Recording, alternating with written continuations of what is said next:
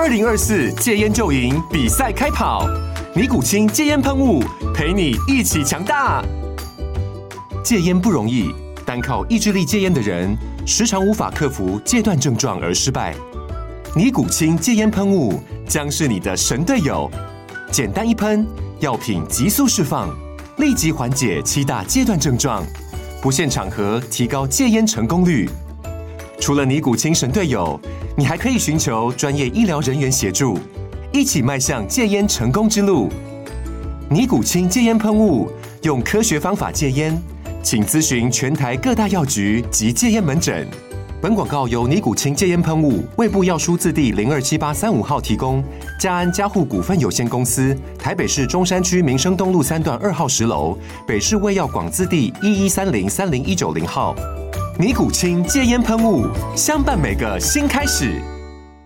Hello，欢迎再次收听《实话实说》，又到了一周跟大家聊时事的时候了。我们首先要来跟大家分享的是，在这个呃演唱会的实名制，不知道你是不是支持这样子的制度？我们看到的是张惠妹在四月即将要来举办连续十二场的演唱会，虽然场次已经很多了，但是门票在元旦一开卖的时候，短短的十分钟之内就卖出了十三万张门票。那这次呢，因为希望能够杜绝黄牛，所以主办单位是采用实名制购票，而且是在演出前五日才能凭序号到 ibon 的机台来领票，但是呢，有许多人因为急着要抢票，这个焦急之下、匆促之下，就填错了姓名或身份证字号等等的这些个人资料，发现说哇，如果是实名制，会不会有可能没有办法进场，而感到十分的焦急？所以在经过这些沟通和表达之后，主办单位发出公告，表示说，为了保障歌迷朋友们能够透过正式管道购买票的权益，只要票券没有来源的争议，就算有填错名字、身份证字字号。或者是同笔订单中有很多张票都填同一个人的人名或身份证字号，都不会影响到入场的权益。意思就是说，只要票源没有争议，其实就不是呃没有特别去这么的重视实名制与否。所以其实大家就会觉得，诶，非常的疑惑。那到底这样做有没有办法杜绝黄牛？又或者是呃也有一些。呃，听众朋友表示说，呃，这样的反反而是没有办法实名制，也没有办法杜绝黄牛，甚至更增加了大家在购票中的难度和抢票的这样子的紧张和焦虑感。那也想说说，哎，你们有没有抢票的经验？有没有遇过这样的情况？嗯，其实我觉得抢票这真的是一门学问，因为我有些朋友真的很会抢票，我都不知道他们怎么抢的。那其实就像。呃，从台湾以前开始有这个呃贩售门票的这个机制开始啊，就一直有很多人在讨论说要怎么样可以防黄牛，因为其实黄黄牛这个文化确实在近近几年越来越猖獗，就是黄牛不只是买票卖票，他们甚至把这些票的呃票价炒高到可能是天价，甚至原本几千块的票被炒到几万块，其实这都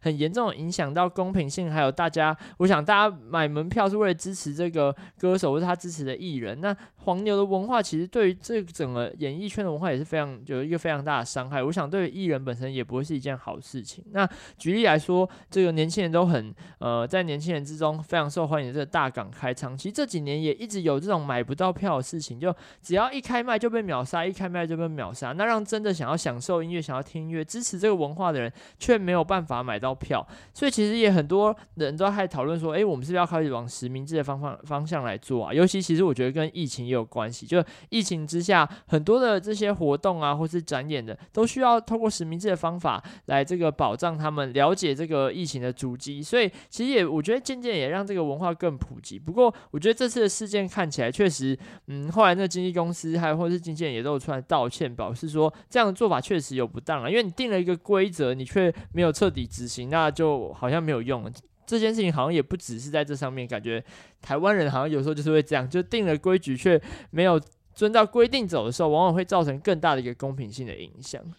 不过我们在思考这个黄牛票的问题，其实有点觉得复杂。我的意思是说，虽然这样子的情况其实不止发生在台湾，就是我们在国外旅游的经验，也曾经有看到在排队的当场就会有人兜售黄牛票等等这样的可能性。但是好像也没有办法透过呃比较强制或者是说在事先预防的方式来做处理。那大概都是如果万一发现有不实的情况，可能还后续有一些各国会有一些不同的状况来做处置，但比较少看到说在前端怎么预防，所以也非常困扰。那我自己是没有这个。抢演唱会或演出展展演票的经验，毕竟我们离年轻有点遥远。这样，但是呢，我觉得像最近其实就快要过春节了，当初这样子大家在搭火车回家的情况下，哦、这个抢票其实也是以一直以来每一年的这个春节前夕的抢票也是非常的辛苦。那所以也不知道说这样子的文化或这样的现象到底能够怎么样来做改变。我觉得可能不单单是从处处置或者是说做法上面，可能也要让整体的文化来逐渐的提升，知道说对不可以自己去买黄牛票，自主发起这样的作为，才能让黄牛被彻底杜绝。是好，接下来的另外一个新闻就是，我觉得依然让大家觉得很悲伤和愤怒的新闻，就是香港的情势仍然在持续恶化当中。我们看到这个立场新闻的高层被捕，然后停止了运作。这是在继香港苹果日报因为政府打压被迫停刊之后，十二月的二十九号的早晨，我们又在看到说中国出手打压媒体，限制了新闻的自由，在这。这这次的事件当中，有六名现任或前任的立场新闻的高层，包括总编辑、歌手何韵诗、宪政署理总编辑，还有几位前董事，都涉嫌以违反刑事犯罪条例的第九条及第十条串谋发布煽动刊物罪被捕。那我们也看到说，呃，这样的新闻其实引起大家的震怒，引起大引起大家的担心。而这样的事情其实并不是偶尔一为之。我们看到，民团其实有来盘点说，从二零二一年的开始，一直到现在，香港失去的这一。一切，包括像新闻，包括说像呃一些民团的解散等等，其实越来越多，数十家之多。所以其实就看到的是，呃，香港的情况其实离我们印象中的自由或是民主的风气，其实越行越远。那我们也认为说，呃，中国为什么会特别来打压这个媒体，也有它的可能的原因。因为我们都都会知道说，媒体是第四权，其实非常具有民众的影响力，甚至是监督政府的能力。所以也因为透过这样的方式，有可能可以把这样子的。这样子追求自由或是追求民主的声量或是呃风潮能够压制下来，但是这也是我们所担心中共在人权上的恣意妄为，以及在威权的体制下的做法。我觉得这个问题确实是非常的严峻哦，因为呃，从这次事件当中，大家都也很关心的是何韵诗嘛，就是他是一个非常指标性的一个人物，就是过去有很多的歌手啊，或是艺人，可能在香港他们有这样的人愿意站出来，其实非常少数。那很多人像是杜文泽等等这些可能愿意站出来抨击中共政府的人，也都纷纷移民，或是甚至来到台湾来。那何韵诗被抓，其实也象征了就是中共连名人或是这种艺人的人都不会放过，就只要你的言论不顺他的意，他就要把你抓起来。那这些抓起来的这个原因或是理由也都不是非常的合理，甚至往往都站不住脚。那更严重的是，他们居然连媒体都抓，从这个黎智英就是苹果新闻开始，一连串的包含立场新闻，甚至后来这个众新闻这个关闭，都代表说香港真正不是代表中共声音的媒体已经越来越少了，而且这些媒体。当一个有，这就像骨牌效应，当有一个媒体被抓，其他媒体也会因为担心出事情而跟着精神。那不止高层被抓，立场新闻后来也宣布是全面暂停这个他们的任何的新闻发布，等于是再也没有。反对派的新闻声音在香港出现，就是好像变成往后就是祥和一片，大家都觉得哇，中共好棒棒这样子。我想这绝对是我们非常非常不乐见的一件事情，就是这不只是伤害民主或者伤害自由价值，更是。这根本就是践踏在香港的法治。香港从以前到现在，它作为一个金融的一个中心，为什么被这么多世界的金融机构所青睐？就是因为它依法而治，就是法律的运行是保障整个制度的继续往下往前走一个很重要的原因。当法治的社会结束，变成人治的社会的话，这个社会就失去了呃原本的秩序，或者失去原有的制度。我想这代表的是未来的香港只会越来越恶化。我们过去所认知的香港只会。慢慢的消失在历史当中，对于这样的做法，真的让人感到非常非常的心寒。我觉得，当然，第一个是我们要持续的去声援香港，也要抨击中共的行为。那我觉得台湾也应该想想说，我们可以做些什么。其实一直以来都有倡议是，嗯、我们要怎么样让这些香港有志的青年，或是甚至是这些新闻业的这些，嗯、呃，可能过去非常有经验的新闻人，他们有一天能够到台湾来继续延续这些工作，或者是台湾有什么样的诱因可以吸引他们来台湾，就进一步的保障，或者是让香港人能够继续延续他们过去这些自由。或者是追求民主的火苗，我觉得这是台湾跟台湾政府都必须要开始思考的一件事情。是，我们也希望台湾能够继续的在往自由与和平和民主的路上继续的前进。那另外一个部分是在于说，呃，另外一个新闻其实有引起大家非常大的关注，在我们看到在去年年底十二月二十六号的晚间，高雄的男子开车酒驾，那有一家人他们正是去准备去爱河边散步，在行经斑马线的路中间的时候，就让这名男子给撞上了，而且造成了一死几重伤的这样的情况。那呃，受伤的情况也是非常的严重。那我们看到这样的新闻，其实都非常的心疼。原本是一个和乐融融的气氛，然后全家一起要出门散步，却变成是这样子的悲剧。那酒驾事件其实一再的发生，包括说，呃，很多政治人物也在第一时间就出面表示说，应该要来修法重罚，甚至也有喊出鞭刑或唯一死刑等等的可能性。同时，我们又看到过了几天，相声瓦舍的宋少卿是第五次因为酒驾而被逮。那我们会看到说，这些酒驾的问题其实层出不穷。那其实呃，不止酒驾，我们台湾的交通问题其实也非常严重。像我自己就我看到，在这十二月二十六号的这个新闻事件当中，这这个。斑马线其实是没有红绿灯的，所以导致他们一家人在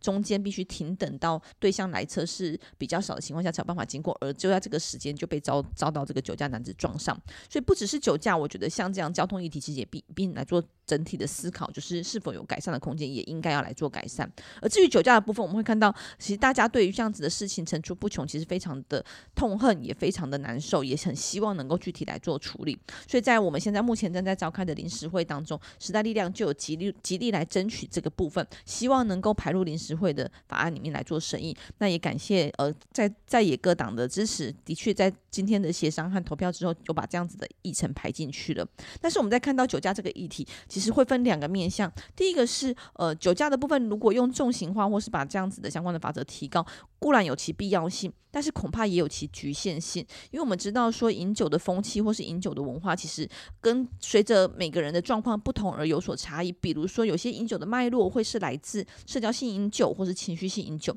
但是在很多的研究当中，不论是国内或国外，都有看到相当比例的行为人的酒驾是因为他们罹患有酒精的使用的疾患，尤其是这些再犯的行为人当中，有酒瘾者的比例更高。所以呢，不不只是提高这个酒驾罚则之外，我觉得应该也要相对应的配套或是其他部分也应该来做努力，比如说给予有效的戒瘾治疗或是身心辅导，就能够避免行为人再犯。虽然说另外一个部分，我们看到台湾法规面其实有在希望能够更往积极面来做一个处理，或是在预防端能够做一个处理，所以已经有这个间接处分或是缓起诉或缓刑复命戒瘾治疗的制度。但是我们看到实际上法规虽然有，呃，甚至是在二零一四年法务部有做出相关的函释，希望能够做出负面戒瘾治疗的缓起诉的方式，避免行为人再犯。但是呢，我们看看是二零二零年的实际上执行率在。酒驾案件当中，一千七百万件的缓起诉案件，只有大约两两百件有这个负面戒瘾治疗。所以看到的是，这些如果真的是已经成瘾而没有办法戒断的情况下，我们能够协助到或是我们的强制要求的部分，其实都非常的少，大概比例只有百分之一而已。所以，我们看到这个部分，其实不只是在呃。法规面上应该要来做处理之外，同时是已经有法源的部分，到底落实面该如何彻底进行？我们认为行政院也应该要来会同法务部、司法院及卫福部一起来做努力，看到是我们到底这样处处置的方式这么的低，包括说刚才间接处分的部分也是一样去。二零二零年来只有十件，而历年来加起来也不到一百件。所以当像这些间接处分又或者是还起诉复命的部分都这么的低落的情况下，到底原因是什么？是资源不足，还是主事者其实还没有办法理解，或是部会的沟通不够，或是大家觉得很麻烦，要结案要处处理完之后要戒戒瘾之后的治疗处理完后才能结案等等的部分，导致这样的执行率很低。我觉得都必须一并来做思考。只有从重型化来处理，并不是唯一而且完整的解方。其实相关的配套也应该要一起来做出处理，从各方方面面一起来努力。那我们也希望政府不要再拖延，应该尽速提出一个可以打击酒驾的方案。其实这面对酒驾，确实大家，我觉得台湾社会对于酒驾是非常不能理解，也不能也非常痛恨的。所以其实一直以来就是大家都会问说，诶，为什么立法委员不修法啊？或是立法委员在干嘛？怎么不处理这个问题？那当然，呃，刚才提到说，其实时代量也支持说，在这次临时会来。处理一些酒驾防治的法案，那这当中也包含是提升在这个刑法上面，针对汽车，因为汽车酒驾它可能会引起的这个这个伤，呃，就是引起的这个严重性是更高的，对，所以我们也是支持说，在这个不同的交通载具当中，要用不同的这个呃刑事的法法律来处理。那另外一部分，我们也支持在连坐法的部分要提升。那包含道交条例跟刑法，我们都希望说在这次临时会当中可以尽快来处理。那可是除此之外呢，就是就像刚才婉玉提到的，如果单纯就是只是刑法就能够解决这个问题的话，我想不会到现在还有这么多酒驾发生。因为那天就有个新闻是新庄分局的这个这个分队长，他居然也酒驾被抓。那他作为一个警察，他难道会不知道呃酒驾是一件错误的事情，是一个违法的事情嘛？所以这代表说，多数的这些这个酒驾者，他们很有可能是知法犯法，甚至他们知道这件事情是错的，但还是要去做。那有什么样的原因导致这样？那当然有可能是，就像刚才提到有酒瘾。如果是有酒瘾的话，我们当然希望是能够从行政的作为，包含针对这些成瘾者的协助，或者是说，呃，就是从医疗端来帮助他们之外，其实有些人他可能是投机分子，就是他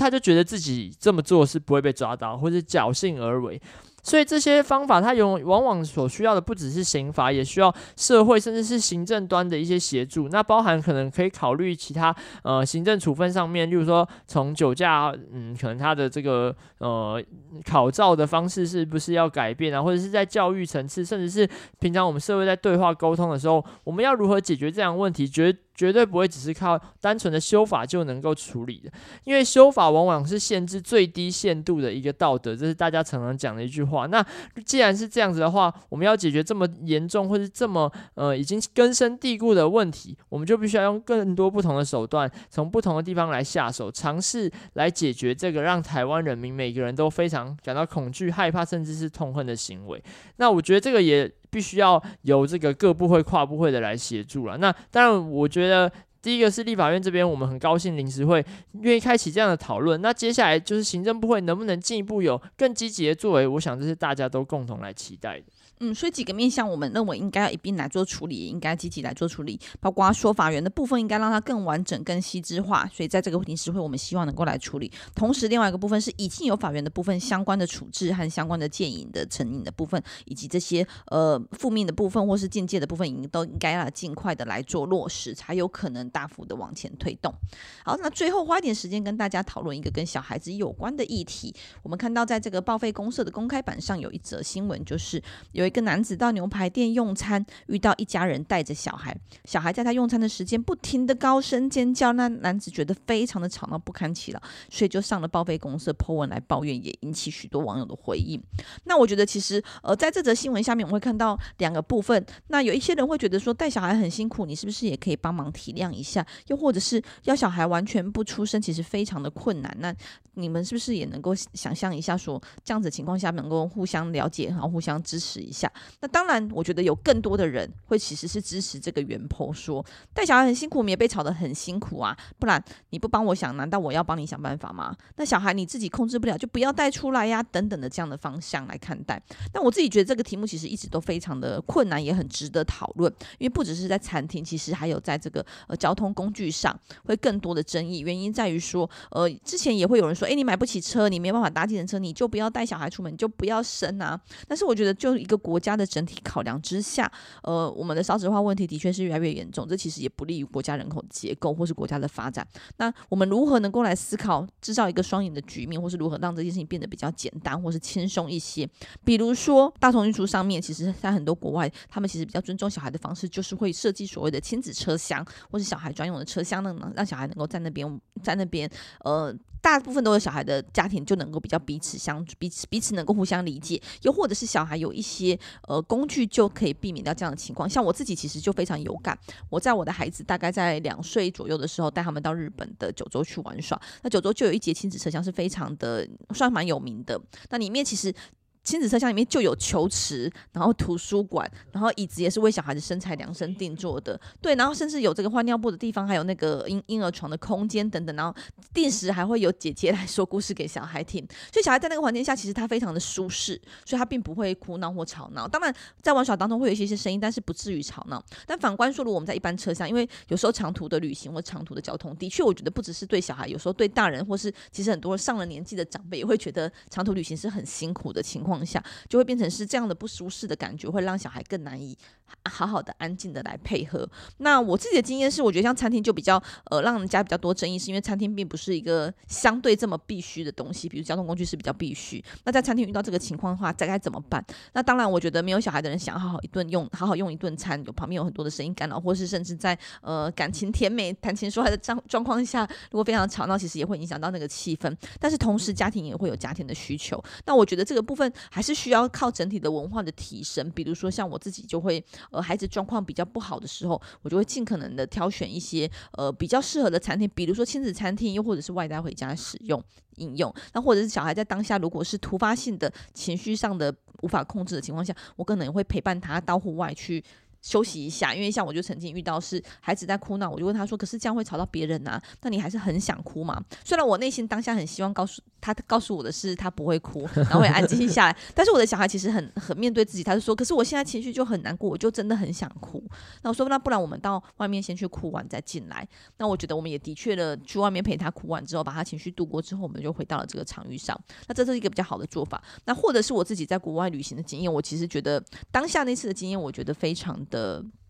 呃，惊惊讶，就是在我们在国外的时候，我们在一个相对比较安静的餐厅，因为我并没有做这么多餐厅的设备所以就是随机的进入到一家餐厅用餐的时候，那因为时间比较晚了，也经经过一天的旅行之后，小孩子有点累，所以其实他们没有吵，他们没有哭闹，但是其实有稍稍的在。呃，餐厅里面略作奔跑或是快速的走动，那我其实会很紧张，因为在台湾这样的情况下，一来是很担心影响到工作人员的动线，二来是很怕影响到其他用餐者的心情，所以就跟他小孩说：“哎、小孩你们坐下来一下，赶快先吃完，我带你们出去走一走。”但是呢，反而是邻桌的外国人，他就会跟我说：“啊，小孩一定会跑的啦，你不用那么紧张，你不要担心啊。”然后甚至会跟小孩对话，所以反而这样子的友善可以让小孩安静下来。我觉得是另外一个大家也可以思考的方式，除了制止或除了责备之外，有没有其他可以让双方都达到自己想要的方向的可能性。嗯，我觉得我作为一个没有小孩的这个第三者，应该可以蛮公正的来说这件事情。但是我自己当然，呃，场有时候也是会在公开的场合，或者说餐厅里面听到小朋友哭闹啊，或者是说闹脾气的声音。其实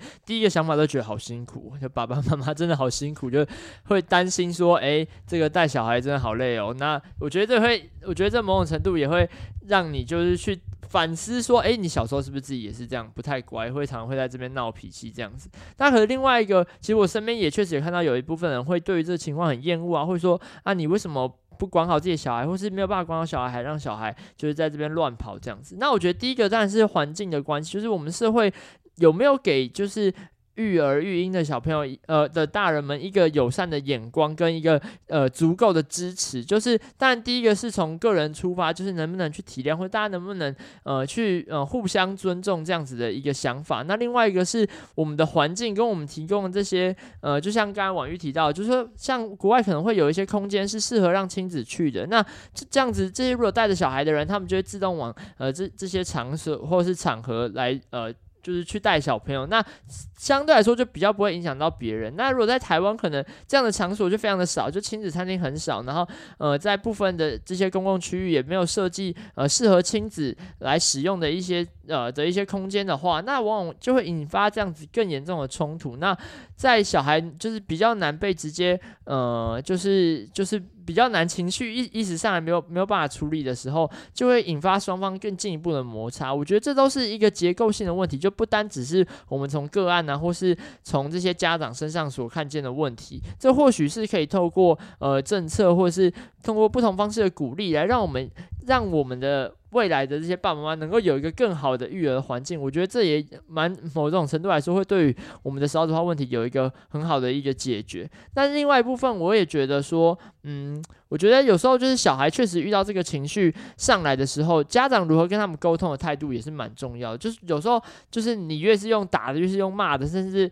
就是你硬是想要在当下就把这个问题解决，都不会是最好的方法。就是往往在那一瞬间，小孩的情绪就是控制不住，那他们可能也不像大人一样有这个自制的能力的时候，你们有没有办法透过沟通的方式或是对话的方式理解他当下的需求，甚至呃透过这样的方法，呃让他们就是知道说，诶，我们。们应该可以用更好的方式来对话，或是我们要怎么样，就是解决他当时情绪上的这个出口，或是宣泄的这个他想要的这个目的是什么？我觉得这也是家长们可以在讨论或是思考的方法。虽然我自己没有小孩了，但是我觉得有时候就是揣摩那样的心境，我觉得我也能理解他们的这个焦虑或不安。那当下的这个被否定，或者是这种打骂式的教育，我觉得都不会是一个好的方法。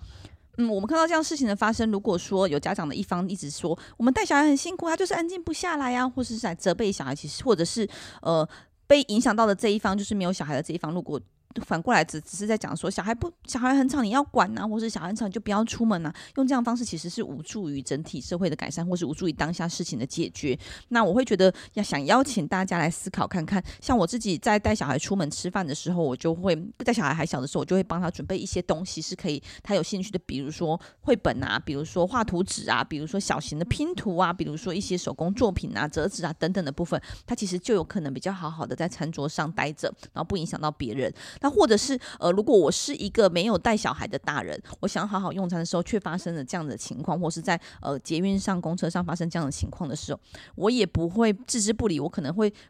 帮忙去问一下小孩说：“哎，你还好吗？你怎么了？阿姨想知道我有什么可以帮忙的。”我觉得有时候在那个当下，其实家长也是很无助，不知道该拿小孩怎么办。他也会觉得，甚至有些家长会觉得不好意思，会影响到别人。但是他无助的情况下，有时候透过一个第三者的关心，或是表达好奇，或是表达询问的情况下，小孩反而会因为被受到不同的对待，或是被受到一个陌生人的关心而冷静下来，这是有可能的。所以我觉得大家都可以思考看看，用什么样不同的方式来解决当下的问题，而除了指责、谩骂之外，恐怕无助于事。我觉得还是希望能够让大家都在同一个空间下，能够各自舒适的用餐。嗯，我觉得这个确实，我不知道原来陌生人的关心有可能是有帮助，这是长知识。我觉得这确实是需要整个社会一起去呃面对或是解决的问题，就是互相的推脱或是谩骂，绝对都没有办法解决任何的问题。嗯，有时候那种紧张的气氛反而会让小孩更为焦虑，或是更为不舒服，反而会越来越吵闹，这也是不不好的一个方向啦。那还是希望说，在养育小孩的身这件事情上面，除了是国家共同必须解决的问题之外，也希望我们能够一起努力建造一个大家愿意生儿育女的环境。没错，这非常重要。是，好，今天的新闻就是以上几则跟大家做分享，也希望大家如果有什么讯息或是有什么想要聊聊的，也欢迎跟我们来做一个讨论。那今天节目就先到这边，谢谢大家喽，谢谢，拜拜。拜拜。